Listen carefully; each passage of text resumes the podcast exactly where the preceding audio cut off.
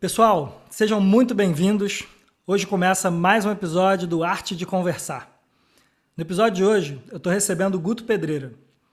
O Guto é um cara fantástico, com uma baita história de vida. É, já foi VP da Natura por muitos anos, tem uma super experiência como executivo uh, e enfrentou uh, o diagnóstico de uma doença delicada uh, na vida dele, e isso trouxe um impacto gigante para a forma dele de enxergar o mundo e para o sentido do que, ele, do que ele faz no dia a dia hoje. É, acompanhar os conteúdos que ele está transmitindo e que ele está trazendo para todo mundo vem gerando um impacto enorme na minha vida também. E daí veio a ideia de fazer esse convite de chamar o Guto para a gente bater esse papo aqui no podcast de hoje. Eu espero que tenha tanto impacto para vocês quanto eu tenho certeza que vai ter para mim. Então, vamos embora conversar. Guto, cara, super bem-vindo. É uma honra te ter aqui, de verdade. Assim, acho que vai ser muito legal bater esse papo. É... E antes da gente entrar e começar a conversar, eu queria te convidar a falar um pouquinho sobre a tua história para quem estiver escutando esse podcast ou assistindo a gente no YouTube daqui a um tempo e de repente não conhece um pouco a tua história. Antes da gente começar, queria te convidar para falar um pouquinho. Legal, Gui. Acho que o impacto vai ser para você, para todo mundo e para mim também. Sempre dar, dividir minha história com as pessoas traz uma renovação, traz uma coisa de dentro, né? Sim. Não é fácil falar de você. E não, não é fácil falar, quanto mais no momento que eu vivo de uma mudança de cabeça muito grande. Cara, eu sou um cara, tenho 52 anos, sou separado, tenho três filhos. Um filho de 23, uma filha de 19, uma filha de 11. De 23 já mora no Canadá, já não volta mais. Já é o filho que só vou ver, ver algumas vezes na minha vida, porque mora em Vancouver. Então, o filho está lá, mas está super bem. A gente cria filho para o mundo, não queria, não queria filho para a gente. Vê ele bem, muito bom. Tenho duas filhas que são menores, mas estão sempre comigo. Fui um cara sempre de saudável, um cara sempre de classe média carioca, Maracanã, flamenguista roxo, Maracanã, praia do country, é, de ônibus, rodava o Rio de Janeiro inteiro, namoradeiro, e sempre tive uma vida, fui conquistando tudo que tinha na vida, foi o que eu conquistei eu mesmo, cara. Comecei a vida profissional como estagiário na L'Oréal, L'Oréal faturava 6 milhões de dólares por ano. Era um negócio assim, começando praticamente a L'Oréal no Brasil, era estagiário, e sempre fui um cara meio, meio molecão, então com 20, comecei a trabalhar, tive que trabalhar cedo, mas tinha uma vida boa, meu pai quebrou quando eu tinha 20 anos. Isso nunca foi problema para mim. Enfrentei de, de, cara, falei, cara, vou ter que ralar trabalhar. Com 20 anos estava trabalhando no L'Oréal, fiz carreira na L'Oréal, em 9 anos era diretor da L'Oréal. Depois fui convidado para ser gerente na Natura, onde não fazia menor sentido mudança de, de, de empresa. Naquela época a Natura era uma empresa pequena, empresa de 200 milhões de reais ainda troquei o, a minha carreira, fui começar uma vida nova na empresa brasileira, que, que, eu, que eu acreditava que tinha muitos sonhos. Fiquei 15 anos na Natura, comecei como gerente comercial e terminei como vice-presidente da, da, da, empresa, tocando a operação da Natura no Brasil, duas mil pessoas embaixo de mim, com a área de vendas toda embaixo de mim, frequentando festas com consultoras, com 500, 600 consultores, tirando foto uma a uma, beijando uma a uma, abraçando uma a uma, que é um prazer na minha vida estar com pessoas Saí de lá, fazer um curso no Cordon Bleu, foi uma, uma sonho que eu tinha, fazer um curso de culinária. Fiz um curso de dois meses, dois meses em Paris, cozinhando. Foi lá que começaram os sinais da doença. Eu não conseguia bater claras. E falava, pô, tem uma coisa errada aqui. Todo mundo bate claras em neve, eu só conseguia bater com a mão esquerda. Não batia com a mão direita. Não conseguia. Alguma coisa dizia, cara, tá, tem uma coisa esquisita. Voltei do Cordon Bleu, fazer um exame no meu médico, um médico de rotina. Falou, cara, vai no neurologista para os encargos de consciência. Não tem nada, tá perfeito, malha todo dia, corre, faz tudo. Deve ser uma questão estresse, uma coisa que você tem. E fui no neurologista rindo, um dia que eu me lembro direitinho, um dia, numa quinta-feira. Cheguei lá, batendo papo com o cara, rindo, contando minha história. Ele falou, anda até aqui, anda até ali, dá uma voltinha, olha para cima, para baixo, senta aqui na minha frente. Eu sentei, ele virou para mim e falou assim, você tem Parkinson. Ah. Falei, o que, que tem o quê, cara? Você está louco, meu irmão? Você tem Parkinson foi um desabou minha vida naquele momento. Naquele momento eu falei, cara, vou morrer, quero fazer meu. Como é que chama? Meu, meu inventário lá, meu. O que eu vou deixar para quem? Como é que chama lá? O... Enfim, os documentos para quem eu vou deixar aqui para quem? Quem vai ficar o quê da minha, da minha, pseudo-fortuna? Mas a partir daí eu vi que falar, cara, minha vida começa a um, ter um outro sentido. A pessoa te dá um diagnóstico desse, uma porrada que você leva na, na, na boca do estômago e fala, cara, sou perfeito, tem tudo certo, tem nada de errado, nunca tive nenhum problema, e tem Parkinson, mal de Parkinson, coisa de velho, velho tremendo. Eu tinha 46 anos de idade, cara. Então, de repente, vem um negócio desse na tua testa e fala, cara, e agora? O que você faz da vida? Qual é o teu próximo passo? O que você faz com teus filhos, com tua mulher, com tua mãe? Para quem você conta? Para quem você fala? Para quem você se abre? E aí tem, a gente vai ao longo do papo comentar um pouquinho do como é que é o trauma, as dores e as delícias de um diagnóstico desse, uma mudança radical de vida. Sim. Eu, uma coisa que, que me impactou é, te ouvindo, né, nas oportunidades que eu já tive de te ouvir, é, foi quando você, o quanto você traz e você compartilha do, do sentimento de vergonha, né, do quanto sentir vergonha do que estava acontecendo era uma, foi uma coisa que, que em algum momento te impactou também, te trouxe, te trouxe travas, te trouxe uma série de questões. Como é que foi isso? Me conta um pouco sobre isso. É, eu comecei a descobrir que a vergonha é um dos piores sentimentos do ser humano seja que onde geram os bullying, todos parte da vergonha, né? Bullying, na verdade, é uma exposição daquilo que está vergonha. Sim. E que você tem porque você tem. Tem jeito. E a vergonha é uma doença dessa, a doença de Parkinson, uma doença muito cruel. Que ela vai te batendo aos poucos, você não tem como reagir. Você faz exercício, você vai, você vai tentando se recuperar, vai controlando com remédio, mas a doença você sabe que se não tiver nenhuma revolução tecnológica, você vai evoluir. Desde, desde movimentos involuntários, trêmulo, eu não tremo, graças a Deus, eu não tenho esse fator de tremer, que é uma coisa que é chata, né? Se fizer onde você se expõe mais se quando você está tremendo. É, no movimento involuntário também é uma coisa muito que você tem aqueles chiques nervosos. Então é uma doença que vai te trazendo uma, uma situação de, de, de, vergonha, no sentido que você fala, cara, vai todo mundo ter pena de mim. É. O maior medo que eu tinha era medo de sentimento de pena. Dá vergonha para as pessoas falando, pô, você, eu tinha na cabeça que eu era o cara super poderoso, vice-presidente da Natura, executivo de sucesso, então, depois da Natura, até depois que eu voltei do Cordon Bleu, eu fui presidente da Jafra, uma empresa americana. Então, eu falei, eu era um cara de sucesso. Como é que eu vou contar, começar a contar a minha grande fraqueza da minha vida? Eu descobri que eu tinha uma fraqueza que era muito dura. Uhum. Isso me dava vergonha. Eu falei, cara, passei a vida inteira contando minha coisa boa. Como eu sou fodão, como eu sou fera, como eu sou perfeito e como eu não tenho problema. E, de repente, eu descobri que eu tenho um problema sério e que eu tinha vergonha de contar essa história. Que eu sou fraco como qualquer pessoa. Sim. Uma coisa dessa entra na tua vida e a tua fraqueza está lá, cara. Não tinha o que fazer. Não tinha que dizer assim, agora eu não posso. Porque uma hora eu vou ter que expor minha fraqueza. Então, no primeiro momento, vem a vergonha de contar para as pessoas. Eles vão olhar para você e vão dizer, cara, pô, achando que esse cara era um fodão. Era um cara, pô, forte, fera, poderoso. O cara tem Parkinson, coitado. Coitado, agora tá, a vida dele acabou. Então, vem um sentimento muito duro no primeiro momento que, da, da, da tua vida. Você tem que expor uma fraqueza que é muito involuntária. Você não quer ter essa fraqueza. A doença de Parkinson é uma droga, eu não estou feliz com ela mas é parte da vida, tem que encarar. Dá muita vergonha você ter que tratar o tema de uma doença, de uma fraqueza que você tem com, com relação aos seus amigos, familiares. Então, demorei em torno de cinco anos para contar para alguém, que fora minha, minha ex-mulher, que via comigo, que eu tinha doença de Parkinson. Cinco anos? Cinco anos. Caramba! Foi, que é, foi onde eu tive a grande mudança.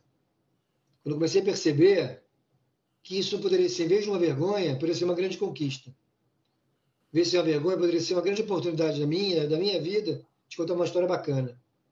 Muito mais bacana do que ser presidente de uma empresa enorme.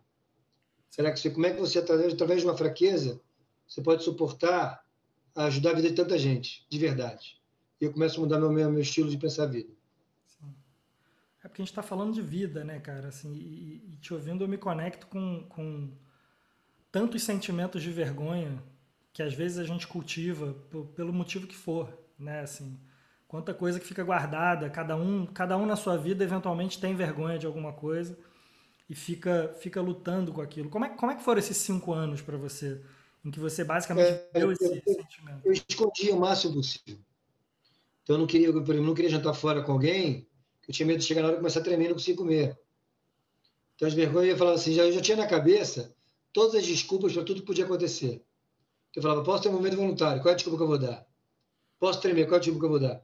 Teve uma vez que eu fui num, num tive que assinar um documento, estava na Jafra, chegou o cara do cartório. E toda a questão de pressão nervosa piora os, os seus sentimentos. Então ele falou assim: você precisa preencher esse formulário. Eu falei, cara, não vou conseguir preencher. Porque o meu, meu maior problema é a rigidez na escrita, é muito difícil. Uhum. Falei, cara, só o fato de pensar, não vou conseguir preencher o formulário, já não deu capacidade de eu preencher nada. E o cara sentava na minha frente, falava, cara, minha secretária pode preencher para mim? Ele falava, não, você tem que preencher. Eu falava, cara, não vou conseguir preencher. O que eu vou explicar para o cara que eu não vou preencher? Aí comecei a contar uma história para ele, que eu tive uma torção no, no pulso e que me dava dificuldade de preencher. Pedi, ó, dá para você voltar amanhã que eu vou tomar um remédio de dor e amanhã você volta? Então, assim, era, na verdade, eu estava dizendo assim, eu não tenho capacidade de preencher o formulário. Uhum. Era muito duro para alguém que tinha vida, sempre vida muito normal. E era a desculpa que eu estava dando para o cara para dizer, cara, sai daqui. Que eu não quero que você, não quero que você perceba a minha fraqueza que eu tenho de não conseguir preencher o formulário inteiro. Básico, nome, endereço, telefone, e-mail e CEP. Então, eu ia para, então, me preparava muito, me guardava muito. Eu tive também, no mesmo, no, meu, no, no, no comparando com, com o Parkinson, eu tive uma hernia cervical que eu cheguei a operar na C4, C5. Então, eu sempre dizia, quando meus amigos falavam, seu braço direito está meio travado, eu falava, é a hérnia. Olha que engraçado. Para a hérnia, eu não tinha vergonha. Sim. Porque a hérnia era uma coisa que era física. Para o Parkinson, tinha. Então, a minha forma de esconder a vergonha do Parkinson era falar da, da minha hernia cervical. Que era legal. Pô, hernia cervical, pô, cara, olha só. Pô, tem uma hernia cervical, vou operar. Mas o Parkinson era uma coisa que fala, cara, porque o Parkinson não tinha cura. Sim. Então, a vergonha, o cara vai ter que, quem está comigo, vai ter que estar tá comigo o resto da vida, sabendo da situação que eu estou. Então, eu, eu, trazia um outro mal para esconder o mal, do que eu considerava de mal. E você falou uma coisa importante da vergonha, cara, que é assim, tem trabalhado muito essa questão. A sociedade é muito má com essa questão de vergonha, né? Sim. Ela gosta de, de extrapolar nas pessoas o que ela tem de pior. Veja as piadas sobre questões físicas, que o nosso não, não aceito de maneira nenhuma. Outro dia estava num grupo, mandaram um grupo de grandes amigos, mandaram a piada de anão. Ou era uma piada de anão, era uma piada de um cara que tinha, sei lá, o cara tinha movimento voluntário, tinha, tinha tique, tique, nervoso. Uhum. Eu falava, ah, que o nego, o nego ria, eu falava, cara, qual é a graça vocês veem uma piada dessa? Ah, você está sendo politicamente correto. Eu falei, não, cara, daqui a pouco pode ser eu. Posso estar, vocês vão rir de mim. Vocês são meus amigos, de muita longa data. Vocês vão estar rindo de mim, porque eu tenho um movimento voluntário igual a esse. Eu vou ser engraçado para vocês. Aí ficou um silêncio. Eu falava, cara, não adianta querer melhorar a sociedade dando dinheiro no Natal para criança pobre e carente. Pô, você vai melhorar a sociedade, a do momento que eu chegar uma piada dessa para você, você vai dizer, queridão, aqui não, meu irmão. Tem menor graça. Sim. Porque isso você, você criar, você criar cidadãos melhores, cara. O cara não tem culpa de ser anão. Sim. Não tem culpa de ser negro, não tem culpa de ser é, LGBT, não tem culpa nenhuma. Você não pode ir, a sociedade vem. errado, exatamente. É de errado, cara. Você não pode tratar isso como uma coisa negativa que pode destruir a vida da pessoa. Então eu falo hoje, eu falo, cara, como é que as pessoas que estão comigo vão me tratar no futuro? Que eu posso estar amanhã não sei estar conseguindo andar. Então, eu começo hoje a me perceber, e foi outra coisa interessante, Gui, que assim, eu estou separado há um tempo já, né? Uhum. Conheci, conheci a gente, hoje com 50 anos de idade, você conhece a gente no aplicativo de relacionamento. E era engraçado, a primeira coisa que eu falava era assim, cara, vai olhar meu, meu, meu Instagram, para a pessoa saber, eu queria que a pessoa soubesse que eu tinha Parkinson no começo. Uhum. E era muito incrível que tinha metade das pessoas falavam, cara, sumiam, desapareciam quando descobriam isso. Contavam uma história e sumiam. E metade se apaixonava, dizia assim, cara, você é o cara mais maneiro que eu já conheci. Então, né, você vai vendo qual é o caráter, então é um pouco de seleção, seleção verdadeira, né? Quem está com você quando você passa por um processo desse, tem que estar tá com você porque gosta de você, cara. Sim. Não se tem paco, se você é anão, se você é preto, se você é branco, se tem tique nervoso, o que você tem. Então, você tem que ter uma, fazer as escolhas de tua vida que tem a ver com você. E não é mais aquilo que eu falo assim, não é porque o cara que vai ficar com o cara porque tem um barco, uma casa em Angra. Isso não existe mais para mim. Sim. Porque não é isso que o meu sonho não é mais esse, cara. Eu quero ter gente do meu lado que acredita no, potencial das pessoas de transformar a vida dos outros. De verdade. Hum. Dando carinho, dando amor, dando, se, se doando para as pessoas, cara. Sim. E essas coisas são difíceis numa sociedade que é valoriza. Você no Brasil, cara, tem gente que roubou do Lava Jato que é endeusada, cara. Porque tem o barco, porque tem a casa não sei aonde. E nego esquece, cara, foi os valores do cara são nenhum, nenhum, cara. Sim. Enquanto tem gente que é super do bem, tem a condição financeira não tão boa, e é tratar de lado. Vou deixar de lado, porque o cara vem nele a fraqueza, que é a doença. Não, não é bem o meu caso, mas assim, você vê, vejo em volta, que eu não vejo o caso das pessoas, que é muito triste isso. Sim. O ser humano, a gente começou a criar os valores, começou a ser valores físicos, não valores morais. O cara é legal, o cara que tem grana, que é de sucesso. Eu vejo cara legal, o cara que pô, tem a capacidade de entregar a tua vida, parte dela para o outro, cara. Sim. Forma genuína, de, por tesão, por paixão, cara. Por amor ao próximo de verdade. Isso é difícil de encontrar, cara. É, muito. Muito, infelizmente.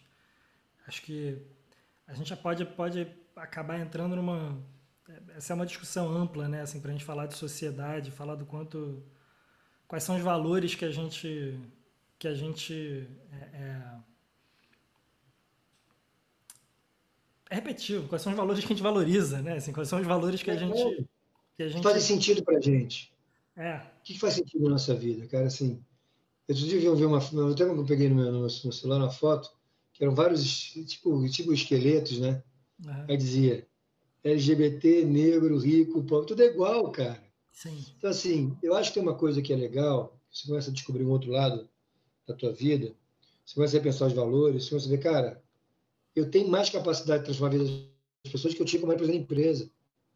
Apesar de trabalhar numa empresa que envolvia muita gente, tinha um milhão e meio de consultores aqui embaixo de mim, cara, era muito transformadora, mas eu posso hoje transformar aquela pessoa numa situação muito ruim, cara. Eu tenho, eu tenho casos de gente que manda mensagem dizendo, cara, tentei me suicidar três vezes.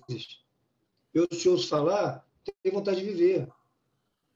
Você está me dando um exemplo de cara de, de levar na vida? Cara, eu não tenho, assim, o que eu faço, eu costumo dizer? Eu não sou doente, cara. Eu tenho menos dopamina, meu irmão. Sim. É diferente demais do, que do, do, do, propósito dizer, sou um cara doente. Só tenho menos dopamina. Porque o cara que tem diabetes, tem excesso de, de açúcar, não tem tanto preconceito quanto o cara que tem, tem, que tem Parkinson. Eu tenho mais pena do cara que é diabetes, tem diabetes, que ele pode morrer por causa do diabetes. Eu não vou morrer por causa do Parkinson. Sim. Entendeu? Só que como a Parkinson é uma doença que vai te fragilizando aos poucos, você tem uma visão, cara, que você é um cara frágil. O diabetes não, só tem um pouco de só tem um pouco mais de açúcar. Eu trato. Pô, eu também trato. Eu tomo dopamina artificial e trato, cara. Só que lá você tem um X que você leva, pô, esse cara tem Parkinson, esse cara tem câncer, esse cara, coitado, esse cara tem uma doença, sei lá o quê, uma doença autoimune, tem uma doença ela, sei lá. São doenças muito duras, cara. Mas, cara, qual a diferença que faz? Eu só tenho menos, menos, menos dopamina. No fundo é isso, que vai ter consequências diferentes porque tem excesso de açúcar. Se você não, não começar a tratar sua cabeça, sua cabeça internamente, você não consegue liberar, te liberar para o outro. Então eu falo, cara, eu tenho pena de mim, eu tenho trabalhado duas questões, cara. Gostaria de dividir aqui com a gente, assim. Primeiro tem as questões de saúde mental. Uhum. Tem umas coisas de saúde mental que são fundamentais para a gente repensar a vida. Primeira coisa, vou tratar o tema, vamos lá. A gente vive aqui, a gente cresceu a vida inteira falando de mente sã, corpo são. Quando a gente ouvia isso, o que a gente fazia? Ia para a academia malhar. Uhum. Que dizia, cabeça sã. Já nasceu sã. Meu corpo que não é sã. Então ia para malhar. Mas quem tratava a cabeça? Muito pouco se tratava da cabeça. Muito pouco se via questões de depressão, questões de pô, não se sentir bem, questões de, de que criança hoje com, com, com déficit de atenção. Não se tratava, se eu falasse déficit de atenção meu pai, eu falava, moleque, vai estudar no saco. Sim. Então não se tratou a cabeça. Ninguém falava, chegava na empresa e falava, ah, me dá licença 10 dias que eu estou com depressão. O cara ri, falava, vai, aproveita e vai embora. E tem as questões de saúde mental, cara, que você começa a tratar e diz assim, pô, existem duas coisas que são fundamentais na saúde mental, que é resiliência e resignação. Precisa equilibrar os dois. Resiliência é a tua capacidade de você, a partir de uma situação muito difícil, você, você se renascer. Perda de um parente, perda de um filho, perda de um, de um pai, uma doença que chega para você resiliência. Você tem que falar, cara, eu tenho que insistir porque eu gosto de viver. E tem a resignação, que é shit happens, cara. Tem horas que shit happens, eu tenho, tenho, você tem que ser resignado. Você, cara, é assim que é, paciência. Não tem, não tem, não tem o que fazer. Então, se quando você começa a equilibrar esses dois temas, você começa a ter, uma, ter uma, um alívio mental seu, dizer, cara, esse aqui eu não posso fazer nada. Veio o vírus da Covid. Resignação, o que eu posso fazer, cara? Sim. Chegou, instalou, cara quebrou o restaurante de 20 anos porque chegou o Covid. O que ele pode fazer?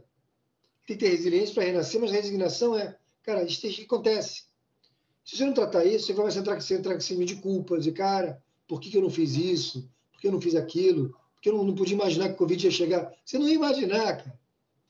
E você começa a olhar sentimentos de saúde mental, que são assim, tem três sentimentos na saúde, saúde mental que são destruidores de valores do homem, que é rejeição, solidão e fracasso. Quando esses três sentimentos juntam, é uma bomba atômica de depressão, o cara se joga, da, se joga do, do, do, do décimo andar. A gente não trata isso. E é muito simples, porque um dos sentimentos pode trazer outro. Fracasso pode trazer isolamento, né? pode trazer rejeição, pode uhum. trazer solidão. Sim. Então, a partir de um sentimento ruim, pode criar uma bomba relógio do seu, se você não tratar, cara, a vida acabou. E acontece muito com muita gente. E é normal. Então, você tem que ter um trabalho interno. As pessoas perguntam para mim, Guto, por que, que você, como é que você pensou quando descobriu uma doença dessa? Você falou, cara, por que, que você foi para o caminho do bem e não foi para o caminho do mal? Eu pensei para o caminho do mal. Tem momentos da minha vida que eu pensei, eu tive todo esse negação, rejeição, revolta, raiva, medo, tive tudo. Até uma hora que você fala, cara, tem que fazer uma escolha. Ou eu me mato no sentido de deixa a vida rolar e que o que der deu, tipo dizer, vou transar com todo mundo, encher a cara e que se dane a vida, ou vou, vou me renovar. Porque o diagnóstico está lá, não tem o que fazer. Eu pensei muito a história do porquê eu e por que não eu. Eu comecei pensando por que eu. Hoje eu penso, por que não eu? Sim. Por que não poderia acontecer comigo? Aí a pergunta que eu levo para as pessoas é, por que não você? Sim. Por que você precisa de uma bomba relógio no colo para você começar a repensar a tua vida? Seus valores, suas relações. Eu não falava com minha mãe, nunca te amo, cara. Pouco falava com meus filhos quanto eu amava eles. Quanto, quanto me doava as relações, o que mais importante é ganhar grana. E quanto entrar a grana no final do mês, e para quando a gente vê para cientista executivo de econômico para Nova York. Esse era o grande desafio da vida, entendeu? Sim. Não era dizer, cara, tem um problema para resolver, tem uma situação que preciso tratar, tem uma vida pela frente, tenho que, pô, o que eu vou fazer amanhã? Acordar de manhã, mexer as mãos e dizer, cara, estou mexendo a mão, ou dizendo, pô, hoje eu consigo escovar os dentes, que é uma coisa que eu tenho dificuldade alguns dias.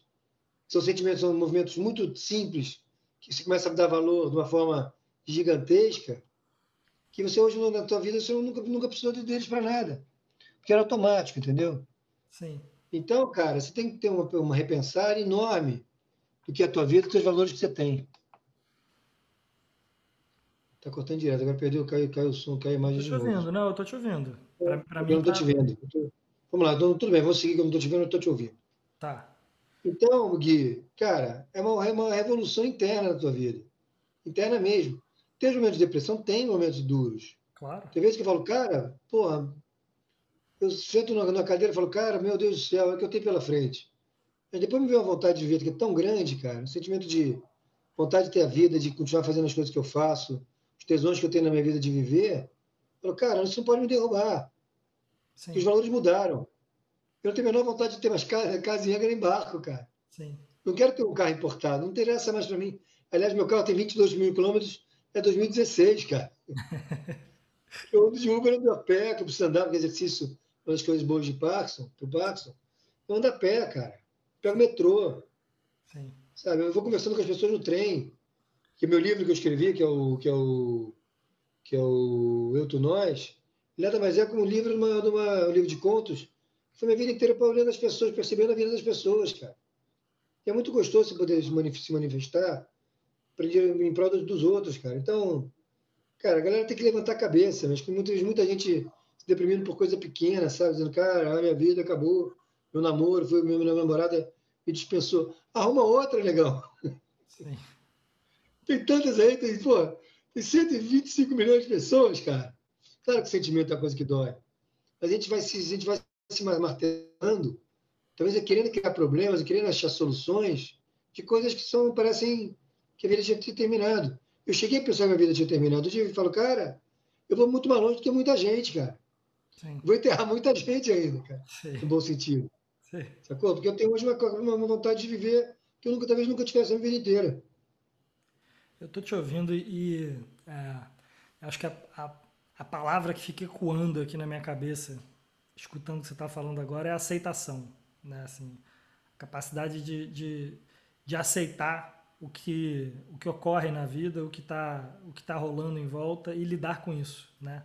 Então, acho que seria um misto de aceitação e autorresponsabilidade, assim, né? De, cara, a vida é minha, quais são as escolhas que eu faço de acordo com o que faz sentido para mim.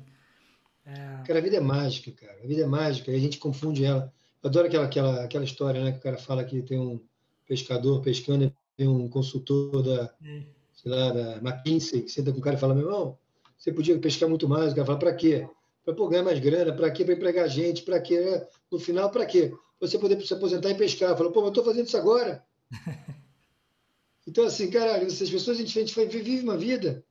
Tem uma coisa que me incomoda muito, apesar de eu, estar, tá, eu ser muito a favor da tecnologia, adorar a tecnologia, adorar a rede social, acho que é uma coisa muito bacana, se usar no bom sentido.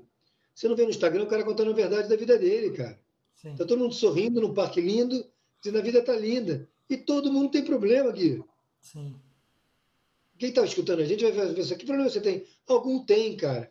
Ou é físico, ou é de saúde, ou é de relação, ou é de traição, ou é de raiva, ou é de, pô, de, de pena. Alguém, todo sentimento todo mundo tem, cara. Decepções, tristeza. Tem que saber aceitar. Não adianta você botar uma foto no Instagram e dizer tô rindo, sorrindo, feliz da vida, se parecendo que não querendo dizer que tem problema. O problema tem. E quanto mais vulnerável você é para contar o teu problema, mais livre você vai ser daquele que te, te carrega, de, te traz um peso muito grande. Sim. Então, quando eu contei para as pessoas que, que, eu, que eu tinha Parkinson, e quando eu escrevi meu, meu texto que eu escrevi para tem um, um, fato interessante que eu queria dividir com vocês, que é assim. Eu estava numa, numa, numa, numa, rua que tinha dois, dois caminhos, né? O caminho da, da, do fim e o caminho do recomeço. E o recomeço, falei, cara, eu vou ter que atacar aquilo que mais vai me afetar, quando eu não vai poder voltar atrás. O que, que era profissional. Porque no profissional não posso dizer assim, era brincadeira, contei uma historinha, agora não era verdade. Uhum. Falei, vou para o LinkedIn, escrevi um texto no LinkedIn contando minha história, contando a história do Parkinson.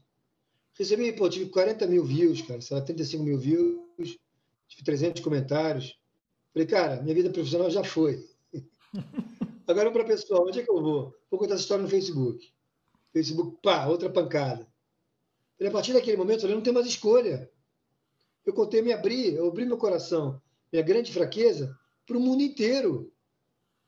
Vai, mas vai encarecer o plano de saúde, ser difícil, mais difícil arrumar emprego, mas eu não, eu não consegui me segurar mais. E a minha alívio que foi tão grande poder mostrar para as pessoas quanto é bom ser vulnerável, dizer, cara, eu sou assim, eu não preciso mais esconder de ninguém. Eu saio com uma, uma possível namorada, ficar pensando, quando é que eu vou contar para ela? Ela tinha o direito de saber. No primeiro encontro, no segundo, terceiro, eu não vou contar nunca. Ou quando eu fazia uma entrevista de trabalho, eu falava, conta agora ou não conto logo? Para quê? Para seis meses depois o cara fala, porra, você tinha essa doença, nem me contou quando eu te contratei.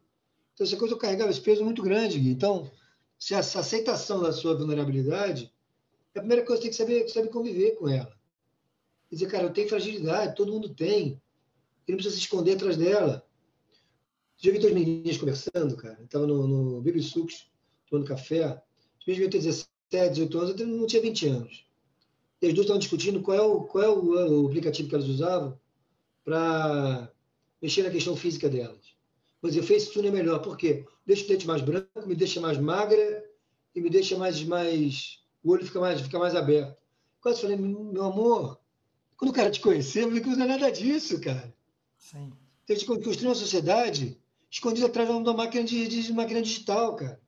Onde eu não posso pôr nem a minha fraqueza física. É interessante o que você está falando, né? Porque é, dentro daquilo que a gente trouxe antes na conversa, né? Do, do que você falou da, do teu sentimento de vergonha, de como você ia criando histórias para fugir do, do, da história principal, né? Para não ter que contar o principal. E te escutando falar agora das meninas, a sensação que me dá é a mesma coisa, né? Assim, é você bota uma foto coisa, linda no, no, Instagram e na verdade é uma fábrica de vergonha, porque você fica com medo de como é que vai ser quando você aparecer ao vivo, quando você aparecer de verdade. Então, a, fugir da vulnerabilidade, na verdade, é uma máquina de vergonha, né? Exatamente, porque você não tem capacidade de você encarar de frente, até porque a sociedade não, não, te prepara, não prepara ninguém para ficar de frente a vulnerabilidade do outro. Você não acolhe, você ataca. Então a pessoa chega, chega para você e fala, cara, você, tava, você era magrinha quando chega na frente, você é gordinha, fala, obrigado virar as costas para a pessoa, porque não era aquilo que esperava, na questão física. E eu não estou questionando, não, a pessoa não tem obrigação de ter atração. A questão física é importante para cada um, cada tem gente tem mais atração ou não tem atração por questões físicas, ou se incomodam ou não se incomodam por, por fraquezas ou vulnerabilidade das pessoas. Eu não estou para condenar isso. Estou para condenar quando você não consegue abrir encarar de frente com a vulnerabilidade. Dizer, cara, é pô, eu tô careca porque eu estou fazendo, tô tratando um câncer. Sim. Entendeu? Então, Não é questão do outro para você, é você para você. Eu tenho aqui uma frase que eu costumo falar, que vai estar na minha palestra muito forte. Chegou um momento que eu me sentia pior que os outros. Mas, na verdade, eu era pior que eu mesmo. Entendeu? Eu comecei a me, a me soltar, mas que eu falava, cara, eu não tenho que disputar quem que eu sou com os outros. Eu não tenho que estar pior ou melhor para os outros. Eu tenho que melhor, pior ou melhor para mim mesmo. Sim. E minha escolha foi: quero ser melhor comigo, para mim. E eu vou sentir melhor a partir do momento que eu vou abrir, abrir minha, minha, minhas fraquezas, e que são várias, cara. Claro. Todo mundo tem várias fraquezas, é uma coisa que todo mundo tem, de novo, vou repetir isso, porque é forte, mas eu falei, cara, eu preciso enfrentar um problema para a partir daí eu poder ajudar os outros. Para mostrar para as pessoas que ser vulnerável, contar sua história de vida, não é um problema. É, pode ser uma solução. Sim. Eu hoje vejo, pode estar sendo muito naif, dizer, não é possível o cara fazer um negócio desse, mas talvez o parque tenha sido um presente da minha vida. Porque, talvez um presente que eu não queria, não gostaria de receber. Sim. Mas pode ser um presente da minha vida. Sim. Quando eu começo a repensar meus valores, a partir de uma coisa que cai no meu colo, com uma porrada muito grande, entendeu? Claro. Então, assim, eu não tenho hoje vergonha de. Engraçado que você vai, vai, vai, vai, vai falando. Eu não tenho vergonha de nada. Um sem vergonha, literalmente. Não vergonha de nada, cara. Assim, eu já me abri tanto para todo mundo que eu pô, namorando uma menina super, super fantástica. E aqui eu vou tentar contar um pouco da história dela, que, uhum. é, que é uma história de vida dura também ela é uma pessoa que tem uma filha autista. Uhum. A gente brinca, né? A gente troca pacote, né? Pô, meu pacote é pesado, o pacote você brinca assim, mas ela tem uma filha autista. Você não sabe que essa pessoa sofreu por ter uma filha autista, cara. Expulsa de seis colégios. Dava festa e ninguém aparecia. As amigas chamando a menina de louca. Olha a menina, e a menina com 11 anos de idade é uma flor de pessoa, pessoa amor, ela exala amor exala carinho. Pessoa normal, mas ela ia para restaurante, ela é uma pessoa muito ativa. Claro. Ela ficava rodando pelo restaurante, queria andar, queria andar pelo restaurante, vinha agendamento para reclamar. Falava assim, pô, podia fazer a sua filha para agendar que está me incomodando? Ela falou, mas minha filha é autista. Ela resposta era, o problema é seu.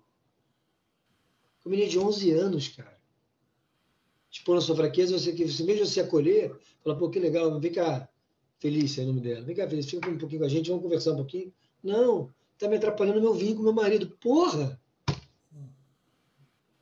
Então eu falo, cara, quando eu comecei a perceber, e aí quando a gente se conheceu, e trouxe a história da, da filha dela, tem sido um aprendizado para mim gigantesco também, cara. Porque ela me entende. Eu entendo ela.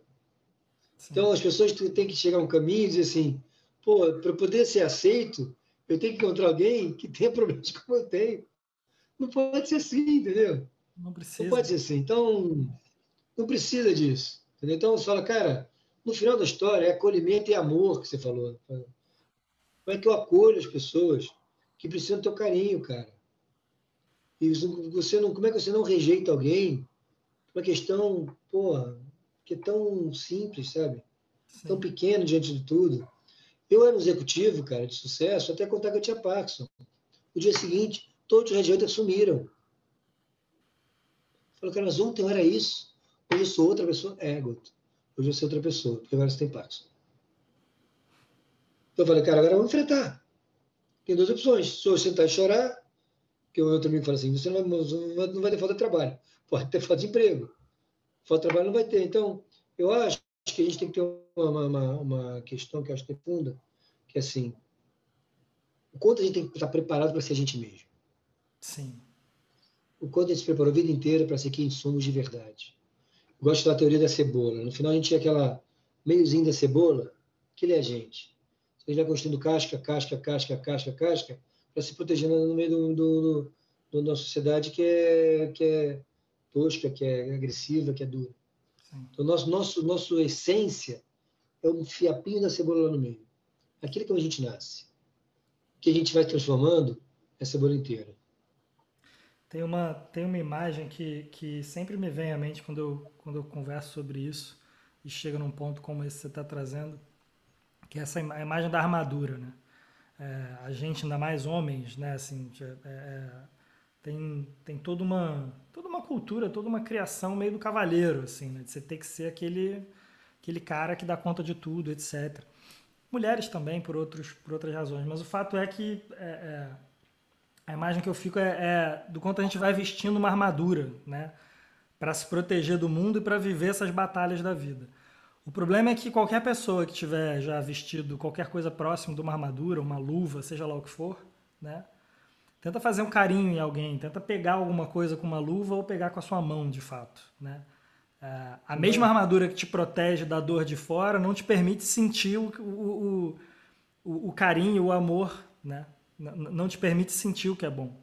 Então, é, é, é uma faca de dois gumes, né? Porque é uma armadura que te protege, mas também já te limita imediatamente, não te permite viver. Né? Você percebeu uma coisa, né? Eu vivi durante muito tempo na natura, eu trabalhava com isso. Você percebeu que sua pele só percebe quando é tocada? Você percebe que tem pele quando você é tocado. Sim. Se você não for tocado, você não percebe que tem pele. Então, a pele só tem contato, só tem sentimento quando tem contato de uma com a outra. Sim. Senão você não percebe que isso existe, tem um carinho, um toque, toque de alguém acolhimento, isso tudo aqui são coisas pequenas que vão dando sentimento para o sentido para a vida. Vai trazendo um sentido que a gente talvez nunca tenha sido criado para ele. A gente vive que a gente é criado, que a gente é criado na escola, cara.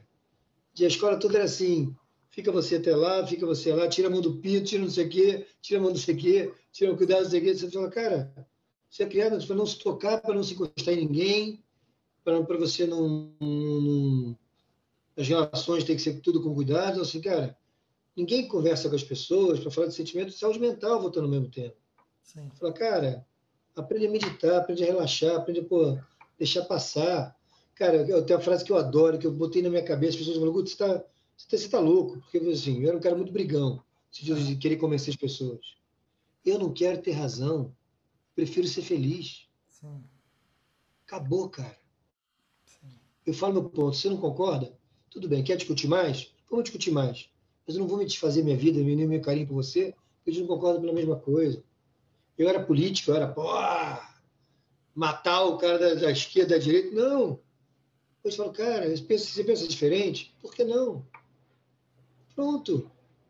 Vou me estressar por isso? Prefiro, prefiro ser feliz. Então, até com os relacionamentos, que a gente fala, a gente vê casais brigando.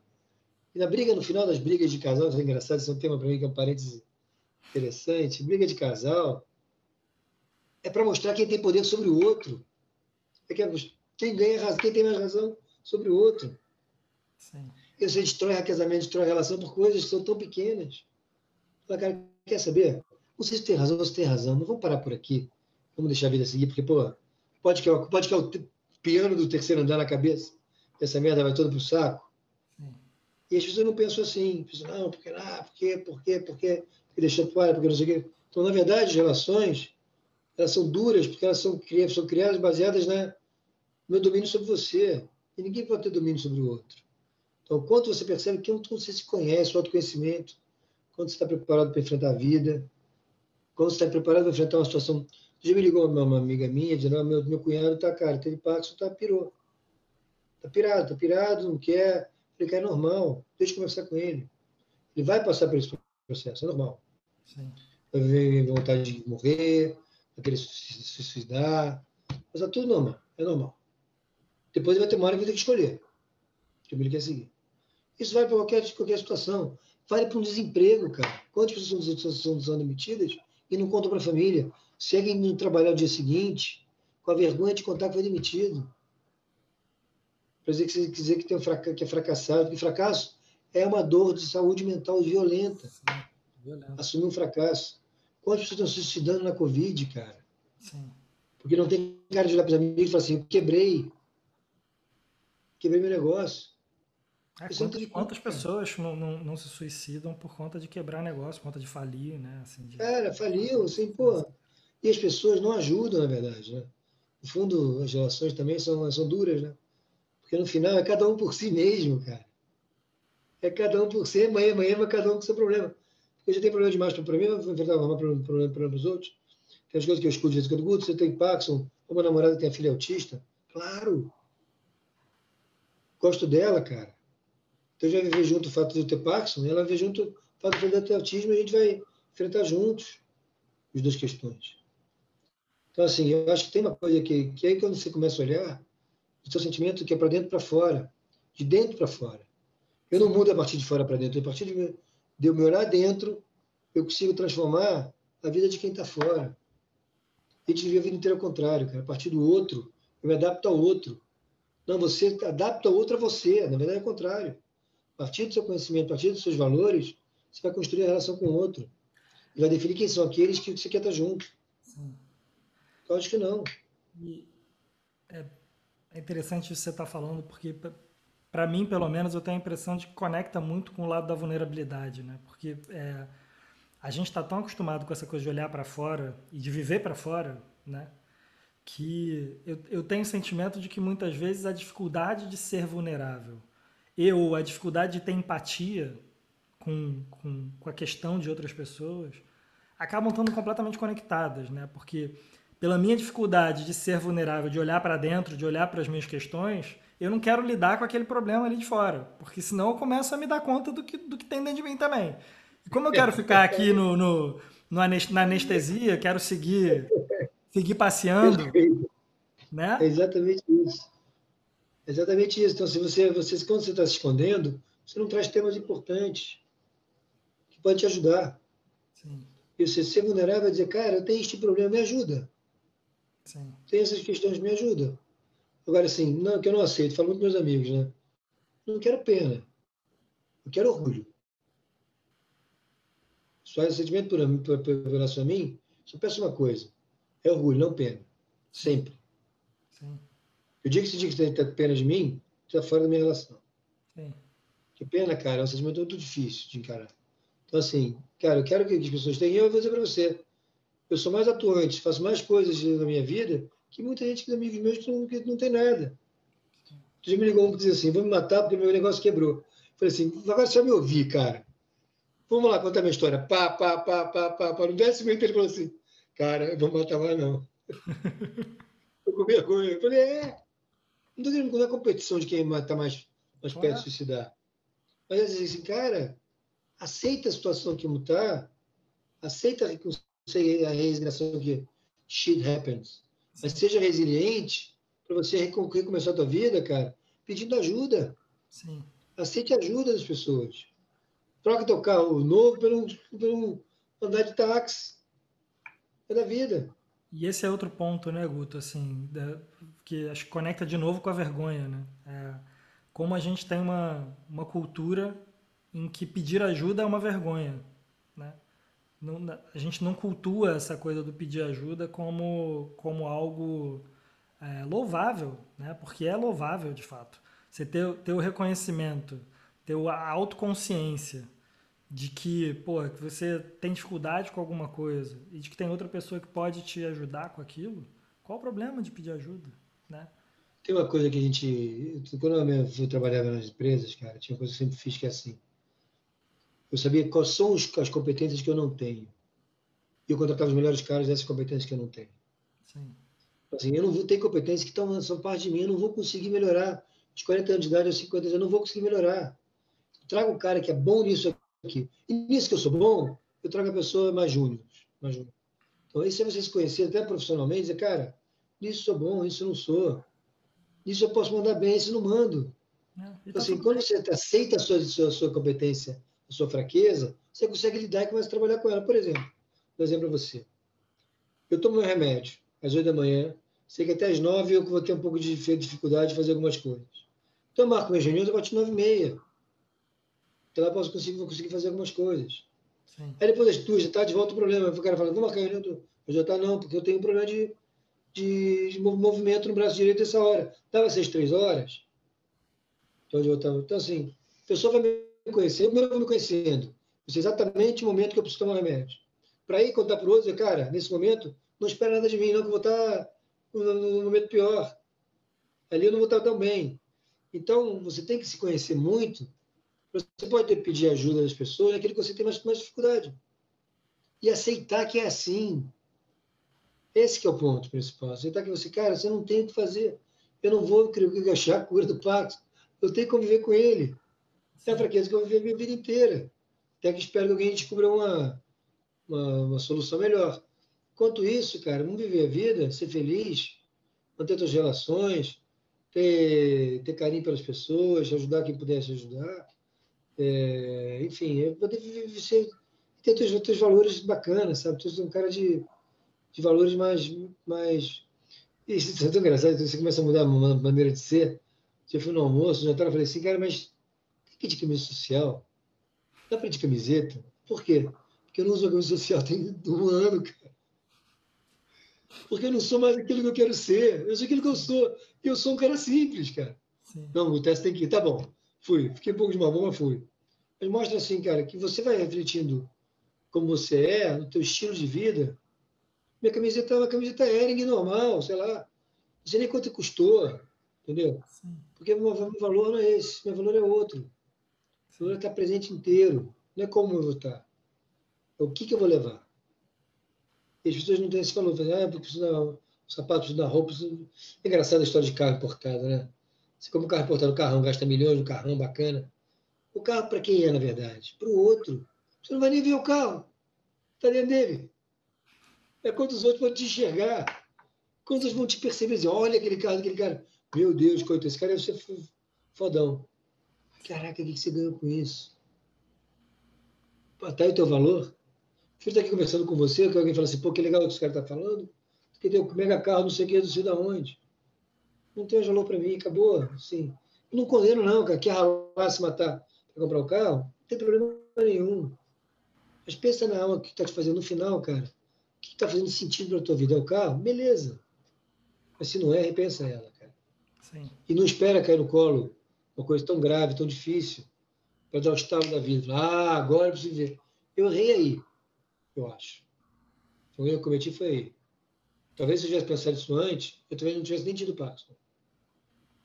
É, Porque, esse, esse é um ponto que eu acho que é legal a gente, a gente abordar. Assim. É, você fala muito do, do, do, dessa transição, né? do quanto você mudou na maneira de, de olhar para as coisas, etc. E tem uma, tem uma passagem que você compartilhou já em, em outros conteúdos, inclusive na, na, na, entrevista com o Dr. Luiz Seabra, da, da Natura, recomendo para quem estiver escutando aqui, busca lá no, no YouTube do Guto, Guto Pedreira, é, essa entrevista, porque é bárbara, é uma, é uma aula realmente é, desses dois. Mas lá você comenta de um, de um amigo seu, que vocês tinham brigado, tinha anos que vocês não se falavam e, e, que, e que tudo isso perdeu sentido depois e vocês retomaram o contato. Eu acho que essa é uma me dá a sensação de que essa é uma passagem que, que tangibiliza um pouco, exemplifica um pouco essa tua essa tua mudança na maneira de olhar para o mundo, né? Então. É, você tinha. Vai, desculpa. Não, não, a, a, pergunta que eu ia te fazer é o seguinte: é, é... infelizmente eu tenho a sensação de que a enorme maioria das pessoas de fato, lá no fundo, lá no fundinho, vive aquela lógica de ah, mas comigo isso não vai acontecer, não. Né? Até o dia que cai uma bigorna na cabeça, seja uma Covid, seja lá o que for, né? Mas assim, a vida muda literalmente num estalo de segundo, foi como aconteceu com você. No, no, naqueles segundos em que o médico te deu o diagnóstico, a tua vida mudou e você sabia disso. É... Como, é, como é que você olha hoje? Assim? É claro que é, experiências como essa, né, assim, o caminho a gente só conhece caminhando, né? É, tem, uma parte da coisa que não adianta, não adianta ouvir, não adianta, você, tem, uma, tem uma parte da história que você só conhece caminhando. Mas tem uma parte que dá para aprender, né? Dá para ser um pouquinho sábio e aprender com a história dos outros, né? Aprender com a experiência dos outros. O é, é... que, que, você, que, que você poderia compartilhar para as pessoas é, que que, que acho que foi mais marcante. A gente já falou, claro, de tudo aqui um pouco, mas assim, eu queria chamar a atenção para essa coisa, assim, de, do que que você de repente nem, nem imaginava, nem passava pela tua cabeça antes e que de repente mudou. É a primeira coisa, o ego. O ego é mortal. Todo mundo tem. O ego é uma coisa que é pô, massacrante, cara. Eu que levo, esse mundo do jeito que ele está. Quer dizer, eu tenho que ser poderoso, tenho que mostrar para todo mundo o ego te, te, te, te supre. Uau, comprei um carro, comprei uma agora comprei, tenho dinheiro, tenho não sei o quê, sou fadão, sou bonitão. Tem uma coisa do ego que quando ele é usado do lado negativo é muito ruim. Esse outro ponto que eu acho que é fundamental é você dar uma repassada para trás da tua vida. Dizer, cara, aonde foi que eu atuei de, não de acordo com meus valores. E vem o caso do meu amigo. Cara, os meus valores hoje são diferentes do que eu tinha. Se os valores, valores são diferentes, talvez a minha atitude em relação ao que eu vivia atrás aí mudou. Ele me mandou um e-mail dizendo assim, mandou mensagem, Guta, pô, eu tô aqui vendo, te acompanhando, muito legal. Eu falei, meu irmão, vem por aí amanhã pra gente bater papo, encher a cara, rir pra cacete com o meu churrasco. Você assistiu? Eu falei, pô, assim, é. Mas por quê? Porque não é mais o que era, acabou, cara. Eu tenho a história de, de se, se, aceitar que não adianta dizer que vai pagar. Eu falo, cara, para que a gente vai ficar ruminando uma coisa que aconteceu se a gente se gostava antes? Por um fato de você ter um pensamento diferente do meu, deixou de, de se falar, que as questões de quanta gente brigou por questões de política. Meu Deus, eu não acredito político nenhum. É tudo safado, querem botar dinheiro no bolso. Não vou brigar com ninguém por de política, tá louco, cara. Sim. Então eu vou, como é eu trago para as pessoas para o lado, assim, eu não preciso gostar de todo mundo. Eu gosto de pessoas que têm comportamento que condiz comigo. Então, eu hoje posso dar aprendizado assim. Primeiro, se, se cara, aceite a nossa capacidade, a de se conhecer. Não se esconde, cara. Todo mundo sabe isso funciona, isso não funciona, isso é bom, isso é ruim. Aceite mais a tua vulnerabilidade ou trate. Cara, eu tenho esse, essa fraqueza, não quero ter mais. Sou gordo, me incomoda, vou emagrecer. Emagrece. Isso foi questão física. Eu tenho dificuldade e tal. Cara, atua, trata se uma coisa fizer mal. Trate os outros daquela maneira que você gosta de ser tratado. Esse é outro ponto também que eu gosto muito de fazer hoje em dia. Assim, cara, quando eu faço alguma coisa que perguntam você, você gosta que te incomoda quando eu faço uma coisa com a minha, minha namorada? Ela pergunta alguma coisa, eu falo assim, cara, faz aquilo que se, te incomodaria se eu fizesse também. Se você faz alguma coisa que pensaria que seria ruim, que você não gostaria que fizesse com você, não faz. Então, sei lá, responder de uma forma abrupta ou grossa. Eu não gosto de receber uma, uma, uma resposta assim. Se eu não gosto de receber, eu também não posso fazer. Começa a olhar assim, começa a olhar qual seria a reação do outro naquilo que, que você traz. Então, você começa a olhar uma vida que é um pouco... E não é uma vida banalizada, não. Porque pode parecer assim, Guto agora virou um Madre Teresa de Calcutá, não briga com ninguém. Não. Que é, é não. Você muda. Sabe o que acontece? Eu estou mais feliz, cara. No fundo, eu estou mais feliz. Eu estou fazendo aquilo que eu gosto. Eu não quero brigar com as pessoas por besteira. Por dinheiro, por dizer cara, não quero brigar por isso. Gosto do dinheiro? Gosto. Não, tô, não virei padre. Não virei uma ONG. Não, estou trabalhando, quero gastar dinheiro, ganhar dinheiro. Mas para saber, outro dia eu fui no Frei Luiz. São, é um centro aqui no Rio, um centro espírita. E o cara que estava lá me recebeu, o Nelson, falou, Guto, não tem problema de trabalhar e ganhar teu dinheiro, cara. Até porque se você estiver trabalhando com dinheiro, você está fazendo bem, gerando emprego para todo, todo mundo. Sim. A discussão é que você vai fazer com teu dinheiro. Quanto você quer usar para ele? Para alimentar teu ego. É só isso. Sim. Quando você vai usar teu dinheiro? Para viver. E quando você vai viver, para ajudar o outro. Então você não precisa parar assim, agora, não quero não. Eu trabalho para caramba faço, edito vídeo, faço aqui, estou dando palestra, estou fazendo as coisas acontecerem. Porque eu quero ganhar dinheiro, sim. Claro. Agora, o que eu vou fazer com ele? Não vai, eu não vou viver para ganhar dinheiro. Eu vou ganhar dinheiro para viver. Sim. Aí você começa a mudar um pouco do, do, do, do sentido de vida, entendeu? Sim. Pô, é demais, cara. Demais.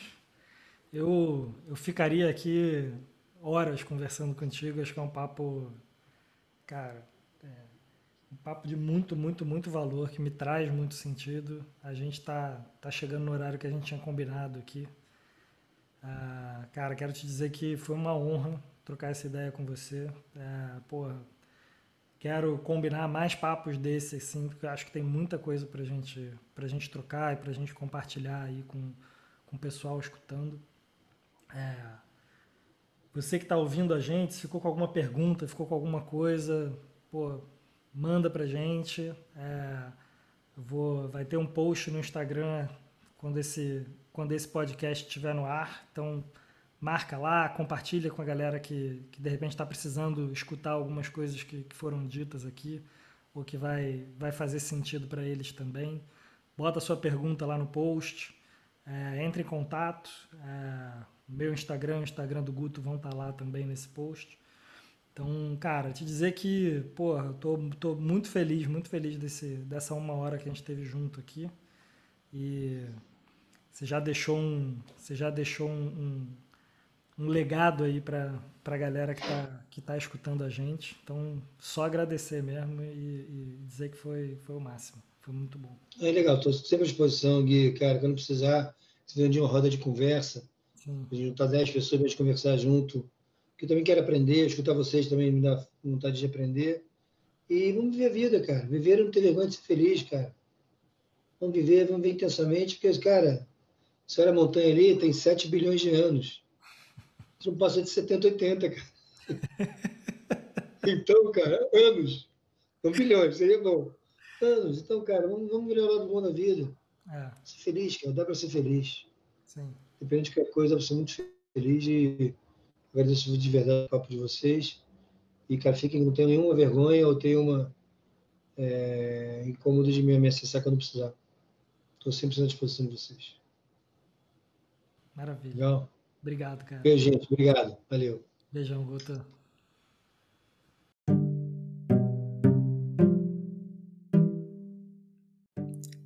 Eu sou Guia Brunhosa e você estava ouvindo o podcast Arte de Conversar.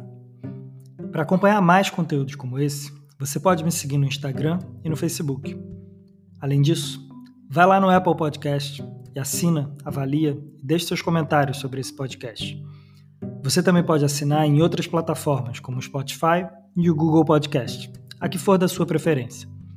Eu te espero na próxima semana com um novo episódio.